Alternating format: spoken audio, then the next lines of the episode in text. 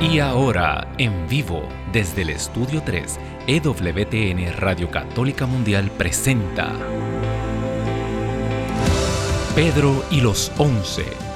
Queda con ustedes del grupo musical católico Son by Four, Pedro Quiles. Bendito y alabado el nombre poderoso del Señor que ha resucitado. Aleluya, aleluya. Bienvenidos sean todos a este su programa Pedro y los 11, igual que todos los lunes a las 4 de la tarde hora del este. Estamos aquí para ustedes con un programa que hacemos con mucho amor, con mucho cariño, pero sobre todas las cosas con muchas ansias de evangelizar y llevar este mensaje hasta los confines de la tierra. Así que un beso santo, un abrazo a toda mi gente linda que nos ve aquí a través de EWTN Radio Católica Mundial y nos escucha, nos escucha a través de la radio y nos ve a a través de las redes sociales. Recuerda que estamos saliendo a través del YouTube, Facebook, Instagram, you name it, we have it. Eh, si estás a través del Facebook, sabes que nos puedes escribir eh, ahí al inbox y te contestamos. Estamos completamente en vivo. Si no tienes el canal EWTN en español, EWTN español, el canal de YouTube, búscalo, suscríbete y dale like, comparte y dale like, eso nos ayuda muchísimo a evangelizar. He repetido muchas veces. Eso es un algoritmo que cuando tú le das like, cuando tú lo compartes, esto llega a muchas más personas. Esto como que empuja, ¿verdad? Todo este programa de computadoras a poner eh, este programa y el canal de WTN en español en muchos muros distintos a muchas personas y es, eh, yo, ya es algo común y corriente. Eh, casi las personas que, eh, que, me escuchan a través de la radio, que me ven a través de las redes sociales, incluso los que todavía ven repeticiones del programa Pedro y los 11 en EWT en español, me escriben asombrados, hermano Pedro, me tropecé por accidente con su, con su programa eh, y el Señor me dijo algo, me habló, yo me sentí así. Los testimonios son hermosos, son increíbles. Sigan escribiendo a, este email que va a salir ahora en pantalla, eh, porque mire, sus testimonios son los, lo que nos da vida, eh, lo, nos, hacen, hace a nosotros, a este, porque no, yo no soy solo, aquí hay un equipo de trabajo. aquí ni modo, eh, trabajando, valga la redundancia, está eh, Douglas Archer, está Katia, está Jorge. Eh, somos un equipo tratando, haciendo todo lo humanamente posible por expandir este reino de Dios y todos nos regocijamos, ¿verdad? Cuando sabemos que allá, al otro lado, nos están escuchando y que el Señor está obrando. Así que estamos de fiesta, ¿verdad? Acabamos de pasar la noche más importante del año de la historia, de la, de, la, historia humana y del cosmos completo, que es la noche en que se celebra la resurrección, el evento que cambió la historia, el evento que cambió el cosmos, el mundo, la, eh, todas las galaxias, todo lo que existe, todo fue cambiado por la resurrección, porque ahí se efectuó la salvación, la redención, la garantía de que tú y yo vamos a resucitar, la garantía de que nosotros no nacimos solo para esta vida que se va en un abrir y cerrar de ojos, la tenemos en la resurrección de Cristo.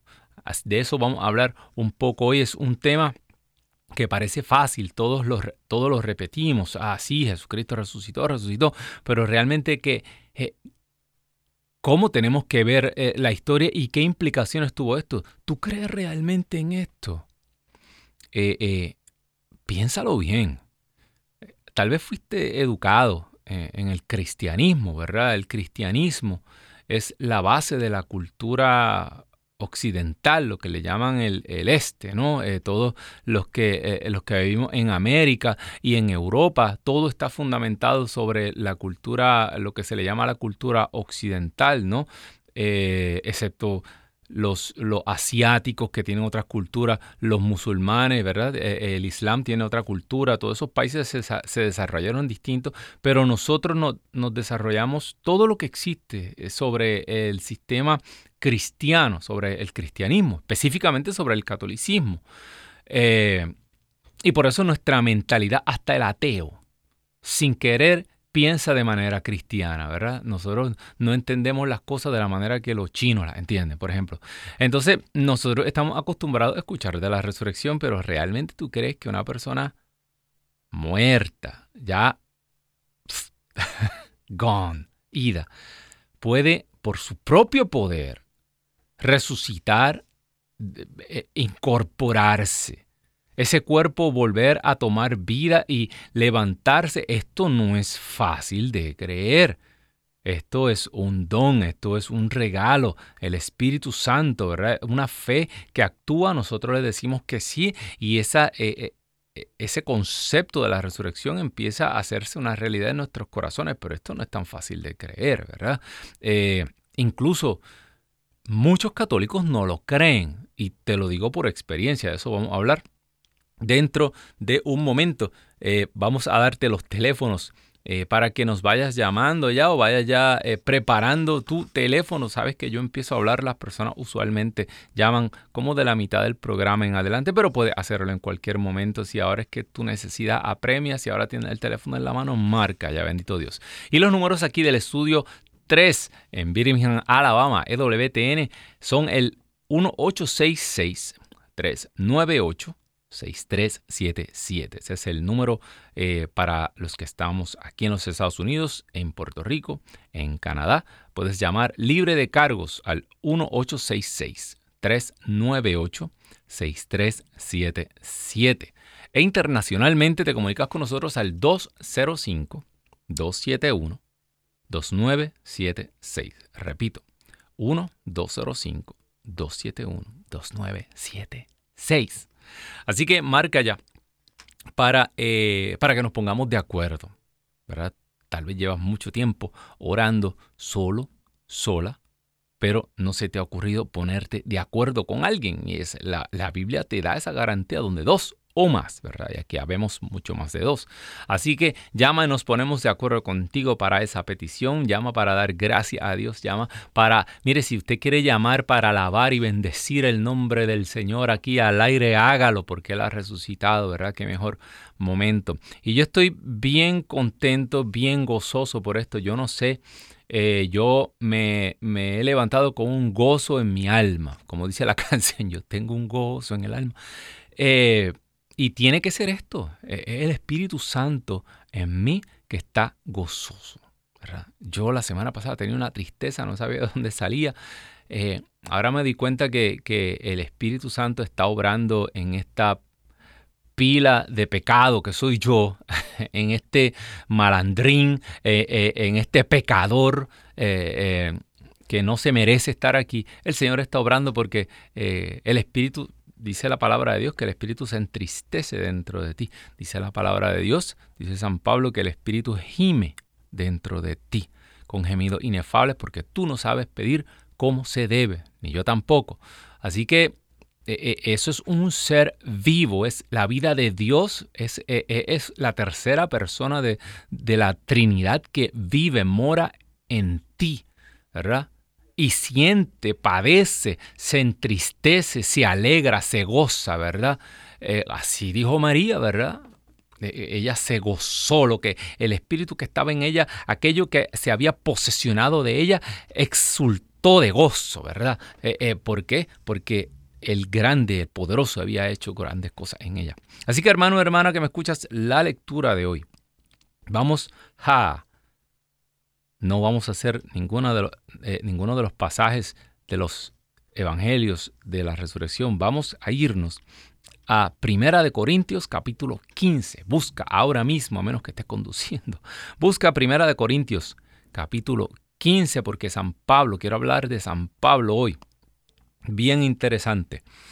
Comenzamos en el capítulo 15, dice, eh, os hago saber, hermanos, el Evangelio que os prediqué, que habéis recibido y en el cual permanecéis firmes, por el cual también sois salvados, si lo guardáis tal como lo prediqué. para los que dicen que la fe cambia, que la fe evoluciona, que todo tiene que cambiar, que vamos a hacer una revolución, la, la, la, la, la, la. Mire, si usted saca todas las veces que Pablo insistía, no cambien lo que les di. Guarden esta tradición. Yo se las pasé a ustedes como mismo el Señor me la pasó a mí, dice de la cena del Señor. En otras palabras, dejen de estar inventando con el tesoro de la tradición, de la fe. Tienen que seguir esto como yo se los di. Aquí le está diciendo. Se van a salvar si lo guardan tal como yo lo prediqué. Ay, ay, ay. No voy a decir refranes puertorriqueños porque no me van a entender, pero ¿De dónde rayos la gente está sacando que la Biblia se puede cambiar y ya hay Biblias nuevas? Y, yo he escuchado hasta gente dentro de la iglesia que sabe mucho decir que, que ya la Biblia, eh, que, es que cuando se escribió eh, la cultura no estaba ah, lista, no estaba preparada. Como, eh, Santo Dios, ¿de qué están hablando? La cultura helénica, la cultura de, mire, el tope de la civilización llegó ya con la cultura eh, eh, griega y romana, lo que se le llama la cultura greco-romana. De hecho, en el sistema legal todavía hay un montón de cosas legales que están en latín, que era el idioma oficial del imperio romano, ¿verdad? Y ya, eh, mire, ciencia, ya había astronomía, ya había carreteras, ya. ese fue el momento que escogió Dios para entrar en la historia. ¿Por qué? Porque ya había un concepto de una cultura internacional, ¿verdad? Ya el imperio se había expandido, ya habían carreteras que llegaban a todos los lugares conocidos y de hecho ya habían sinagogas judías en todos los lugares casi del mundo. Por eso es que Dios había escogido a esta nación de Israel porque esto era una nación evangelizadora por naturaleza.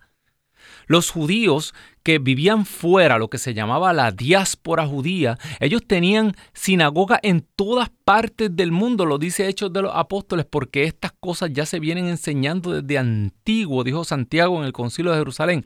¿Por qué? Porque los judíos eran una máquina proselitista.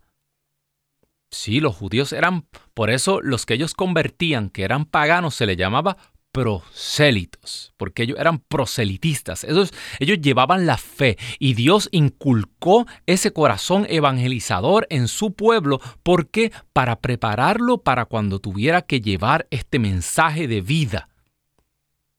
Y nosotros hoy somos los responsables de hacer nuevos prosélitos. Sí, agárrate. Sí, prosélitos. Nosotros, id por todo el mundo y lleven esta buena nueva. El que crea se salvará, el que no crea se condenará.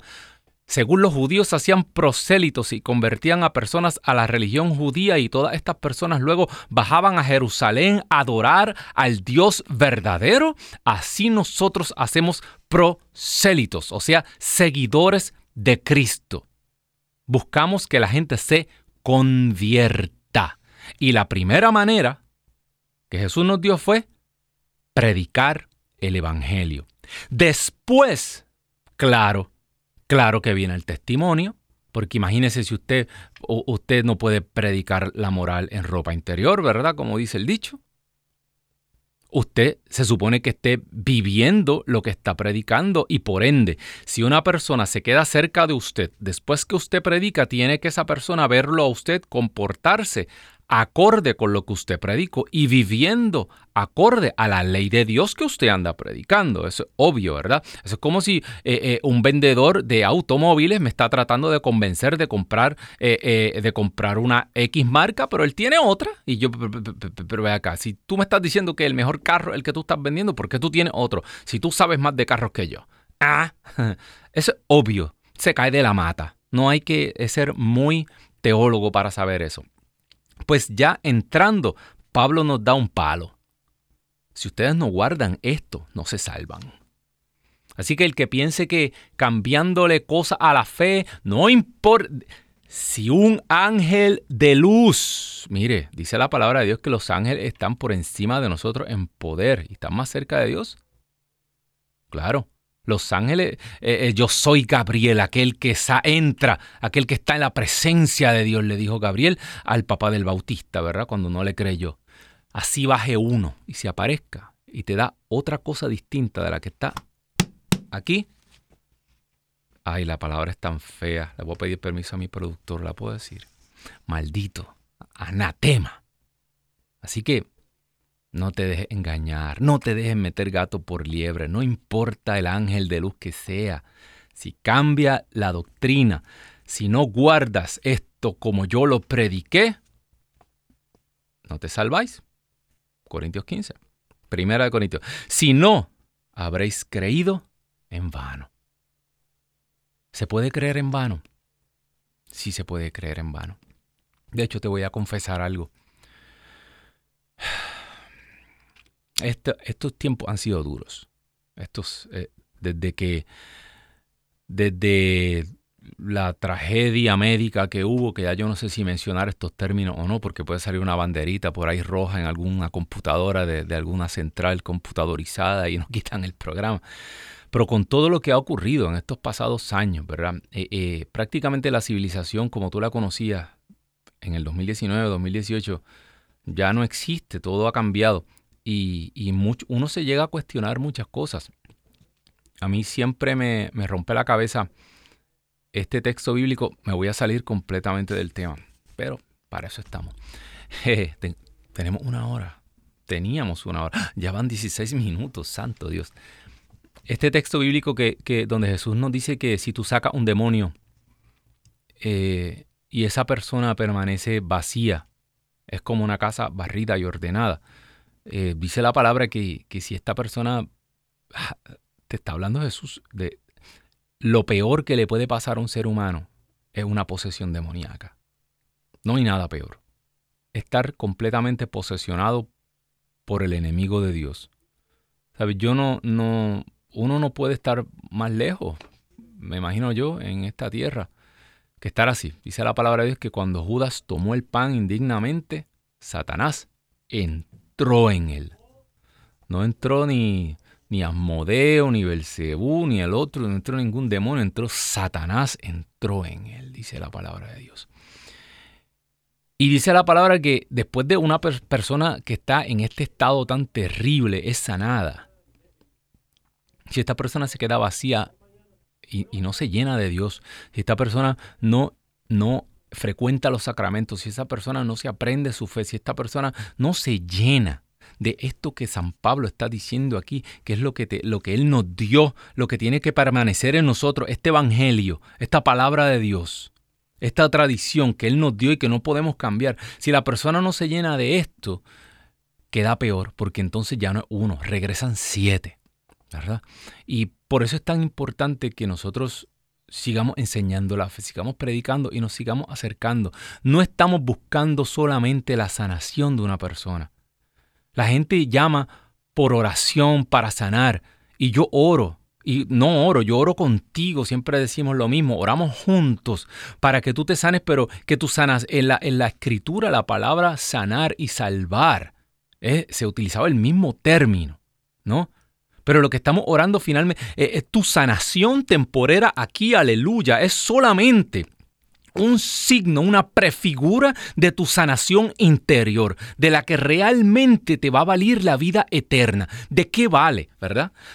muchos teólogos dicen que a Lázaro no se mencionó más en la Biblia porque probablemente se murió. Jesús lo resucitó, apestaba lo trajo corporalmente a la vida, pero Jesús en ese momento no lo resucitó a su cuerpo glorioso, porque Jesucristo fue el primero que resucitó en su cuerpo glorioso. Lázaro volvió a la vida aquí a la que tú y yo tenemos ahora, y, Lázaro se volvió a morir, porque si lo hubiera venido a buscar un caballo, una carreta de fuego como, como Elías, hubiera, alguien lo hubiera escrito, oye, ¿te acuerdas de Lázaro, muchacho? Vinieron un mazo de caballo y se, de fuego y se llevaron ese hombre. No, eso no, si no eh, lo hubieran puesto, ¿verdad? No, Probablemente Lázaro se murió también. Eh, hermano, hermana que me escuchas, eh, de esa sanación es que estamos tú llorando. La sanación de tu alma, de que tú te llenes luego, de que el Señor sacó eso malo de nosotros, esa enfermedad, ese cáncer, ese vicio, que tú te llenes de Dios que tú te llenes de los sacramentos, que tú te llenes de la Eucaristía, que tú te llenes de la adoración al Santísimo Sacramento, que tú te llenes de una devoción mariana, que tú aceptes a María frente a la cruz como tu madre la lleves a tu casa. Por eso es que estamos orando. ¿De qué vale sanar aquí y estar para unos cuantos años más brincando y saltando para después morirme e irme al infierno? ¿De qué vale eso? Mejor es morirse ahora que condenarse uno. ¿De qué le vale al ser humano ganar el mundo entero si pierde su alma? ¿Verdad? De eso es lo que estamos hablando. Pues yo he llegado a cuestionar muchas veces todo esto que hacemos, ¿verdad? Si, si yo estoy predicando el querigma, yo, mi trabajo aquí no es enseñarte teología, no es enseñarte las profundidades de la fe, ¿verdad? Yo estudié algo, ¿verdad? Pero comparado a los que saben, yo no sé nada. Esa es la realidad. Mire, ahora teólogo es cualquiera. Pues, eh, pero hay personas que dedican su vida a esto, ¿verdad? Que hablan tres, cuatro idiomas. Pero ese no es mi trabajo. Mi trabajo es predicarte lo que yo voy a hablar ahora, de lo que hablaba San Pablo. De esto es lo que yo quiero llenarte. Pero es tu responsabilidad terminar conmigo y seguir buscando hacia adelante y seguir llenándote y seguir llenándote. Ya las personas que me predicaron a mí eh, el, primer evangelio rústico, básico, ya yo lo creí. Ya yo me gocé en Cristo, ya yo experimenté ese primer amor y yo he seguido buscando. Esas personas ya no pueden tal vez enseñarme nada más.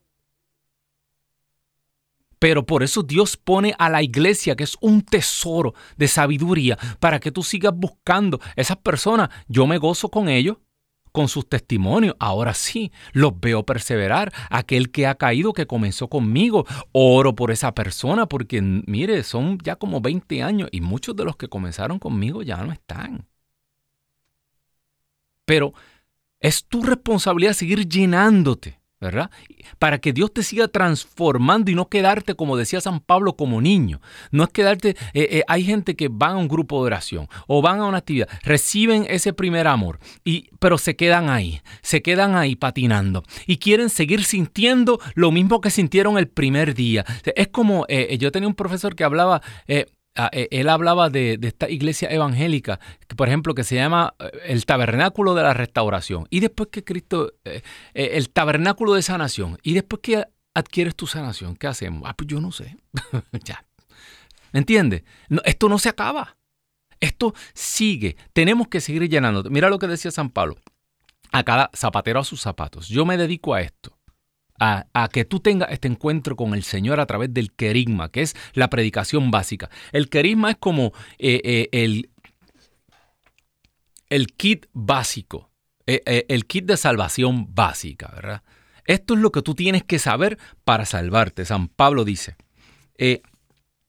porque os transmití en primer lugar lo que a mí, ves, recibí.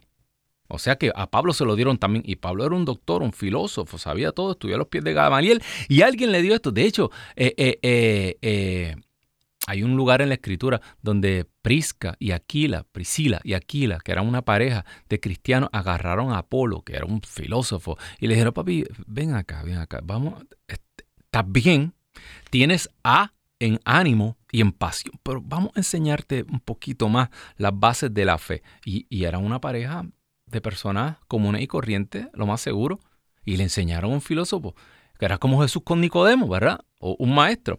Pablo también lo recibió. Dice que Cristo murió por nuestros pecados según las escrituras, que fue sepultado, que resucitó el tercer día según las escrituras, que se apareció a Cefas y luego a los doce. Sigo ya mismo eso. Eso que te acaba de dar Pablo ahí, concentrado, es el mensaje de salvación. Eh, los eventos pascuales, lo que se llama, que Jesús, después de haber predicado, después de haber enseñado, padeció, ¿verdad? tuvo su pasión, fue muerto, fue sepultado y resucitó. Y yo añadiría ahí Pentecostés, pero después te digo por qué.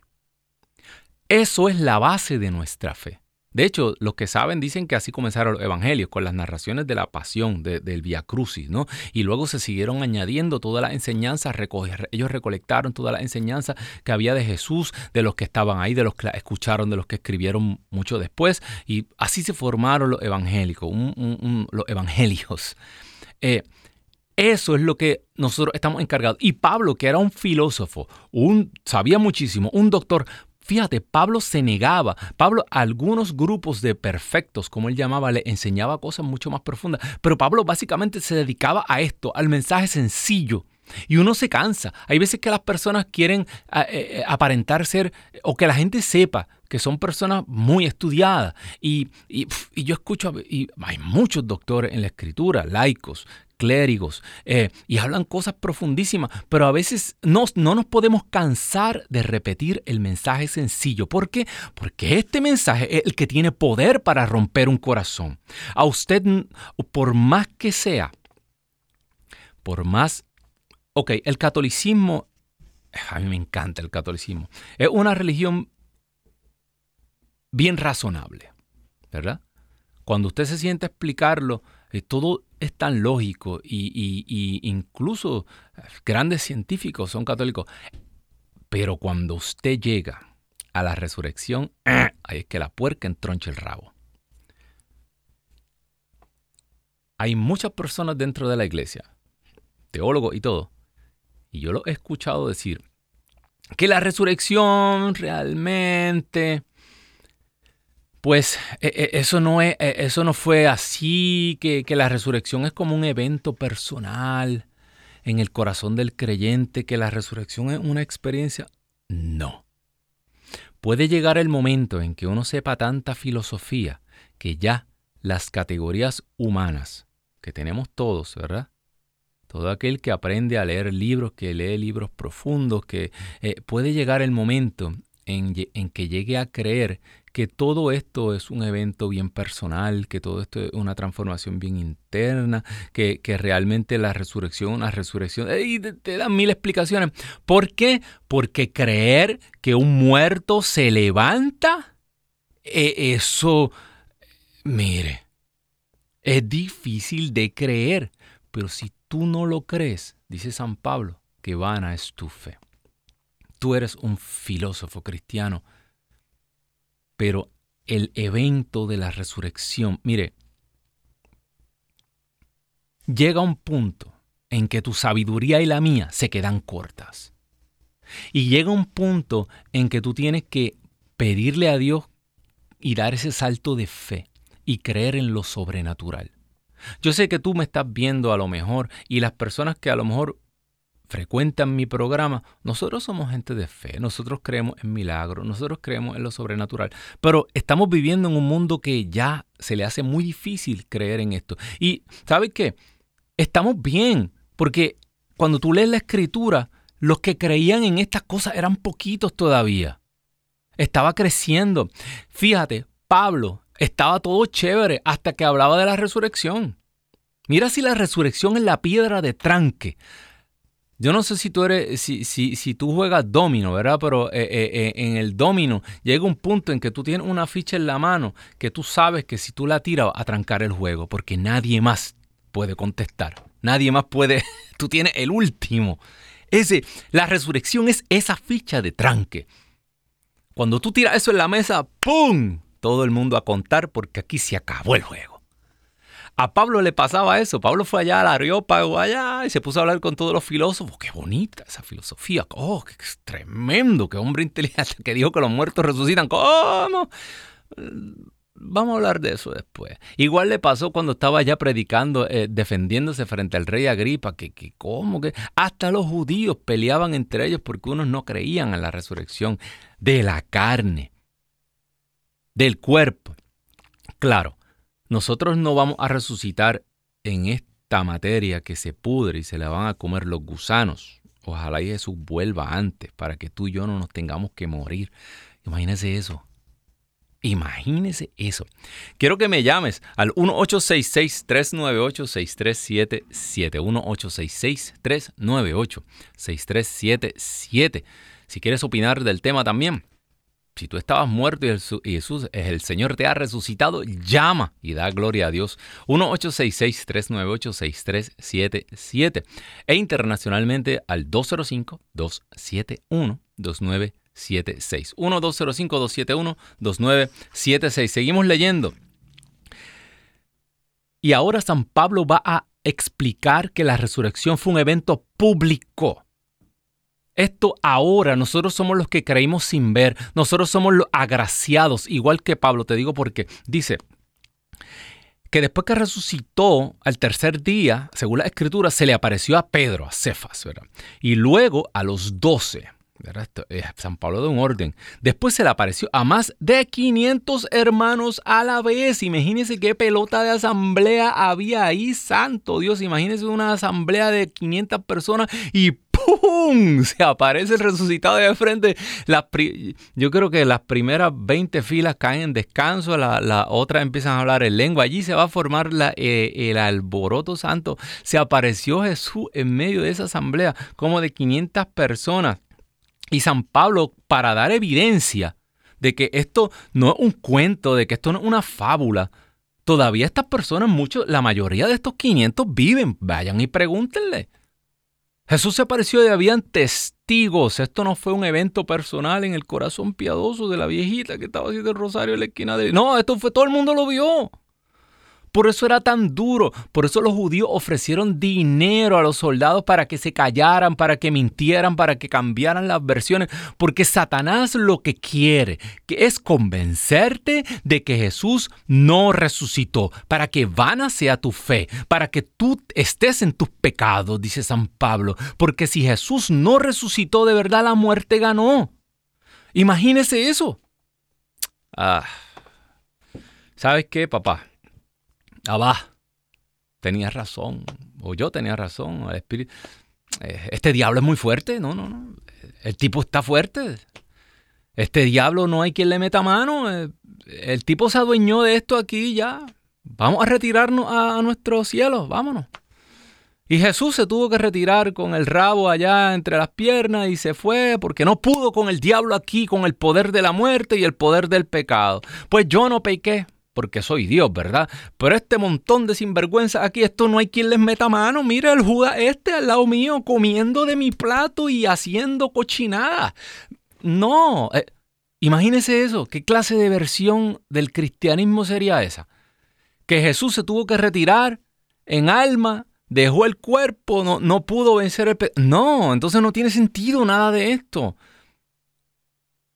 El Señor resucitó y es la evidencia de que tú también vas a resucitar, que ese cuerpo que, nosotros, que tú tienes, que yo tengo, va a ser transformado en un cuerpo glorioso, pero en un cuerpo, no en un alma sola, no en un espíritu solo, no en un fantasma, no, en un cuerpo que ya no se va a enfermar, que ya no va a sentir dolor, que ya no va a, sentir la pena y el, dolor como, eh, eh, como lo sentimos ahora. Sí tiene que haber algún tipo de dolor el que se murió primero, aunque en el cielo no hay antes ni después, vive en eterno presente, pero sí, eh, eh, no se le puede llamar nada humano, porque eh, no hay palabras para describir, dice San Pablo, las cosas que pasan en el cielo. Pero sí, hay una preocupación por la salvación. Dice la Escritura que Dios quiere que todo se salve.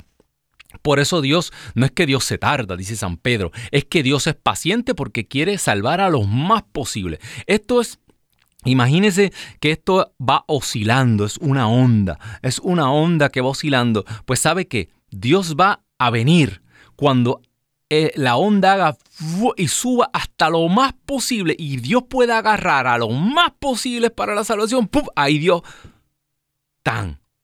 Porque Dios, si, se, si uno más se puede salvar, ¿verdad? El mes que viene, Dios espera hasta el mes que viene. Si uno más se puede... A mí a veces yo digo, al paso que va la civilización, vamos en decadencia, el Señor tiene que estar pronto por, eh, a punto de llegar. De hecho, la escritura lo dice. La escritura dice que al final de los tiempos el engaño será tal y, los poderes engañadores, el, digo yo, este humo de, Satanás que tiene a, media humanidad nublado, incluso gente dentro de la iglesia están perdidos. Eh, eh, dice la palabra que si el Señor no acortara estos días, no se salva nadie, bendito sea Dios. Continúa la escritura. Evento público, recuerda eso. Se le apareció a más de 500, luego se apareció a Santiago, más tarde a todos los apóstoles. Y en último término, se me apareció a mí, que soy como un aborto. Traje la Biblia de Jerusalén hoy porque la latinoamericana eh, eh, eh, lo que hizo con, este texto es, es, es trágico. como diría, como diría Pedro Acevedo, es dantesco. Lo que hizo con este texto, la traducción es horrenda. ¿Por qué San Pablo dice que él es como un aborto? Esto lo que significa la traducción es que él nació anormalmente, no es que lo abortaron, lo mataron. ¿Sabes qué? Tú y yo somos unos abortos. Anota que usted acaba de decir. Sí, usted y yo somos nacidos anormalmente al menos yo, igual que Pablo.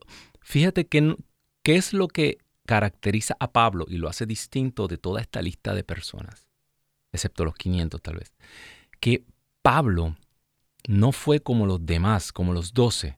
Pablo no conoció a Jesús, en la, eh, eh, el Jesús histórico. No lo conoció. Sin embargo, Pablo es igual de apóstol que ellos.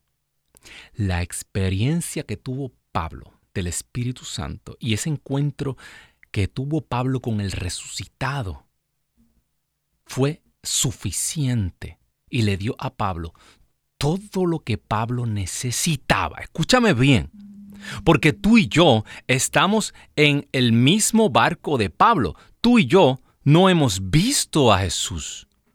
Tú y yo no hemos visto al Jesús histórico. Y a eso voy, me faltan como tres horas de programa. Eh, igual que Pablo.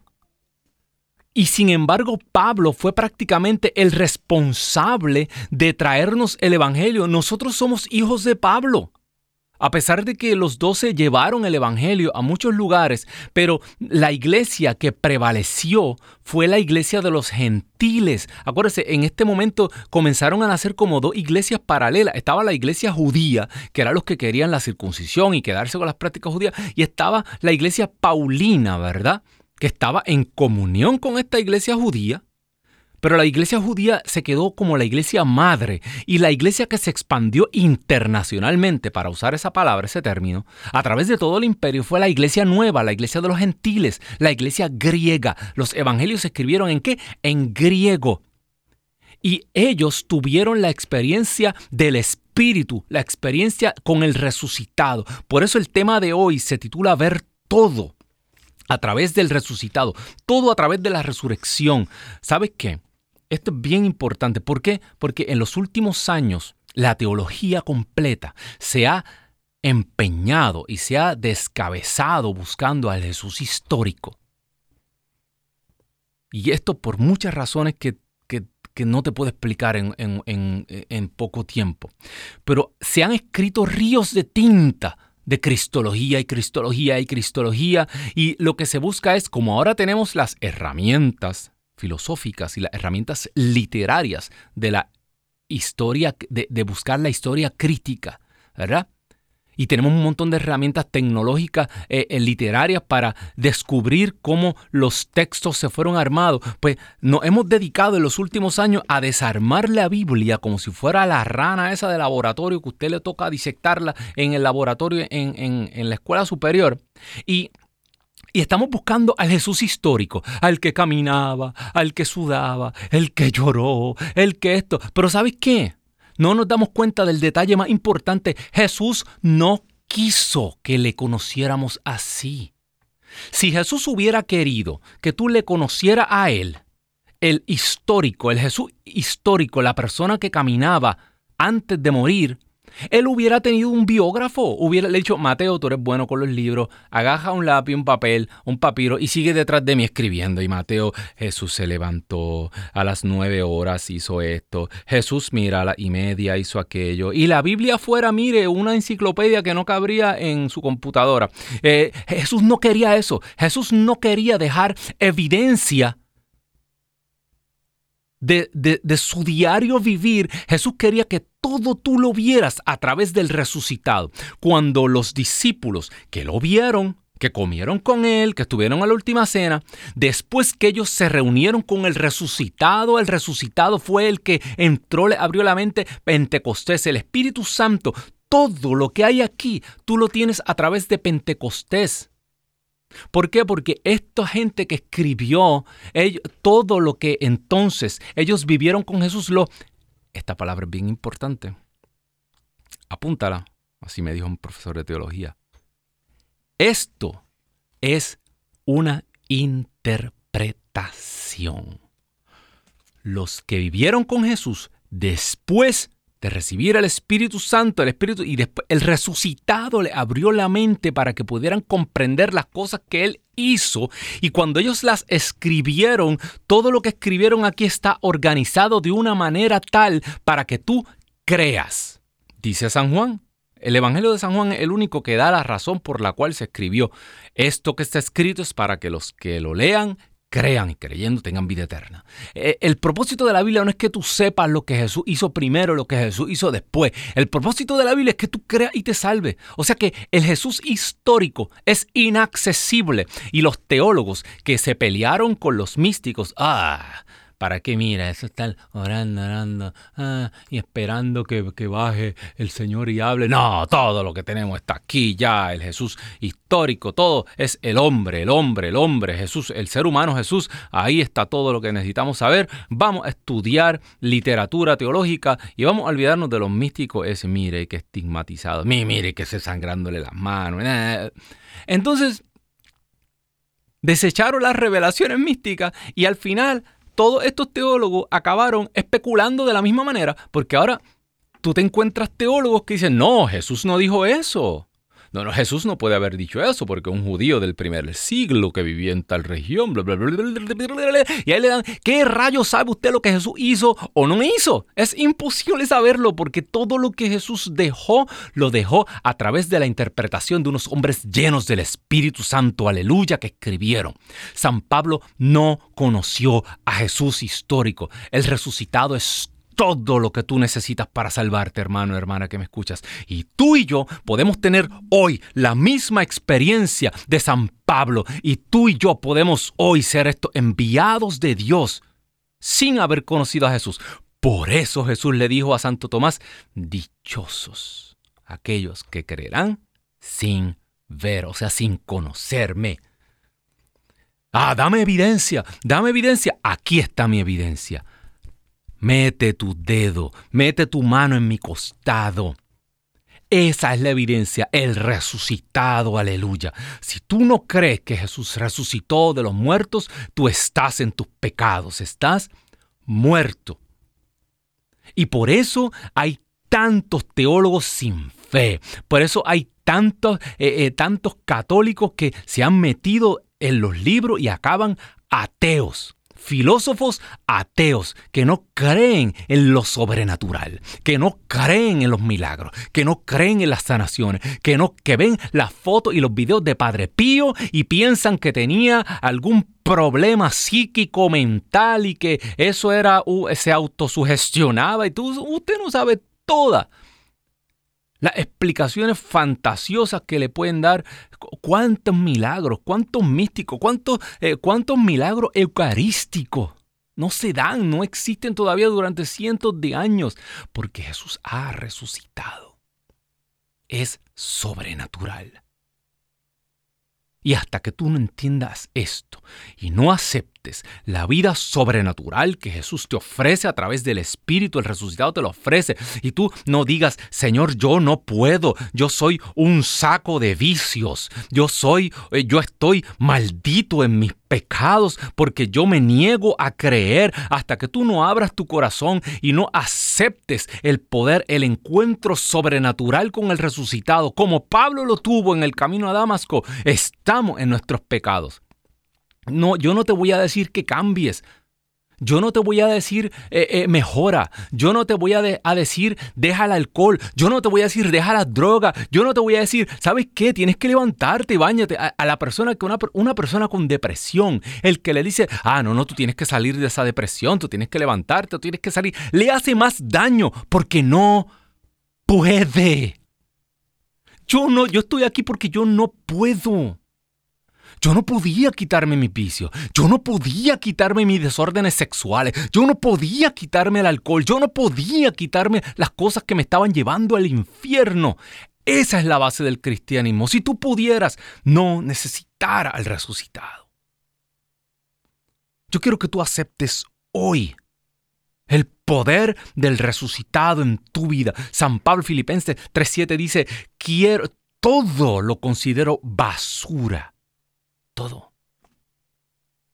El éxito, tus títulos, tu doctorado, tu cochino dinero, tu carro, tu casa, todo.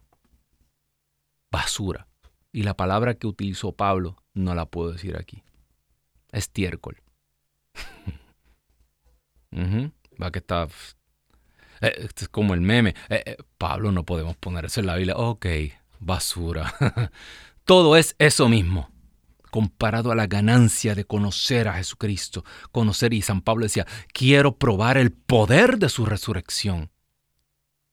Quiero probar el poder de su, resurrección y tener parte en sus sufrimientos. Van juntos. No hay resurrección sin sufrimiento. No hay resurrección sin Calvario. No hay resurrección sin Viernes Santo de todas las notas que hice. Primero, punto primero, la predicación, muy importante. A ver cómo estamos de tiempo, estamos casi ahí. Quiero que me llames. Ah, estás pegado escuchando, el tema está bueno, yo lo sé, mala mía. 1-866-398-6377. 1-866-398-6377. Llama porque vamos a orar para que el poder de la resurrección se manifieste en nuestra vida para que el poder de resucitado entre y te llene. No puede haber una casa vacía, ni una sola alma, ni un, solo cuerpo vacío, barrido y ordenado. ¿Sabes lo que pasa? E internacionalmente 205-271-2976. Primero, no podemos dejar de predicar. San Pablo no paró, no se detuvo. Lo primero que nos mandó el Señor fue a compartir con palabras. ¿Verdad? Con palabras, hablar, dar un anuncio, una buena nueva. Lo demás viene después. El salto, el canto, el gozo, el testimonio, todo parte de una palabra. La fe viene por qué? Por el oír y el oír del el Evangelio. Segundo, esto era una locura ayer, San Pablo. Primera de Corintios 1.18. Esto es una locura, la cruz de Cristo.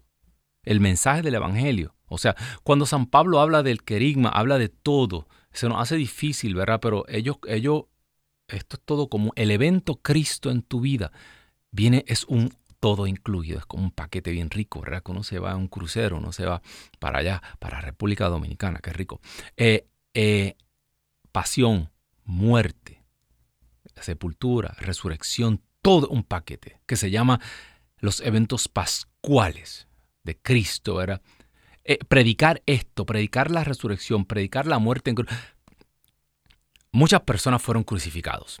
El imperio romano crucificaba, crucificó miles. A veces crucificaban 100, 200 en un día. Eh, eh, la novedad de Cristo no fue que lo crucificaron. La novedad de Cristo no fue que lo azotaron. La novedad de Cristo fue que resucitó. Aleluya. Ninguno de los otros dioses, ninguno de los otros fundadores de religiones, ninguno de los otros con los cuales queremos hacer ecumenismo, todos están muertos, aleluya, excepto por el, Dios nuestro, el único por el cual puedes ser salvado y el único que te garantiza que si tú crees en Él, que si tú comes su cuerpo, que si tú compartes su carne, tendrás vida en ti mismo que te va a resucitar. El que come mi carne y bebe mi sangre, yo le resucitaré, aleluya. Para aquellos que dicen que eso es un símbolo, ¿qué clase de símbolo, aleluya? Imagínense, un símbolo que te resucita. Bendito Dios si eso es un símbolo. Tenemos una llamada. Hoy no tengo espejuelos y no veo allá arriba. Julia se comunica con nosotros desde Dallas. Muy buenas tardes, Julia. Dios te bendiga. Cuéntanos. Buenas tardes. Yo quería felicitarlo por su hermoso programa. que Dios me lo bendiga siempre y lo siga bendiciendo y le dé sabiduría para que siempre nos hable pues, de la palabra de Dios. Amén. Gracias. Siga orando por mi familia en oración, mis hijos, mi esposo. Claro que sí. Y por mi amiga Norma, la que siempre está hablando con ustedes, que ella tuvo que ir a México por emergencia por su mamá, que Diosito me la cuide y me la proteja. Claro que sí. Ah, pues sí, pues quédeseme por ahí en línea, que ya mismito vamos a orar por todas esas intenciones. Eh, y tomamos la segunda llamada de la tarde. Se comunica con nosotros Javier desde... Decatur. Decatur. Ok. Javier, muy buenas tardes. Dios te bendiga. Cuéntanos. Dios bendiga a todo el pueblo de Dios en tiempos de hoy. Amén, aleluya. Cuéntenos. Este, mi testimonio va a ser de cortito, que nos queda poco tiempo. Nos, nos atrae y no nos damos cuenta hasta que, hasta que reconocemos al Señor. Amén. Este, yo era una persona de que llegué a correr mi, mi vehículo a toda la velocidad que pueda tener la, la troca. Y iba echando yo unas carreras con una persona. Y mi papá me decía, mi mamá iban conmigo y mi esposa y me decían,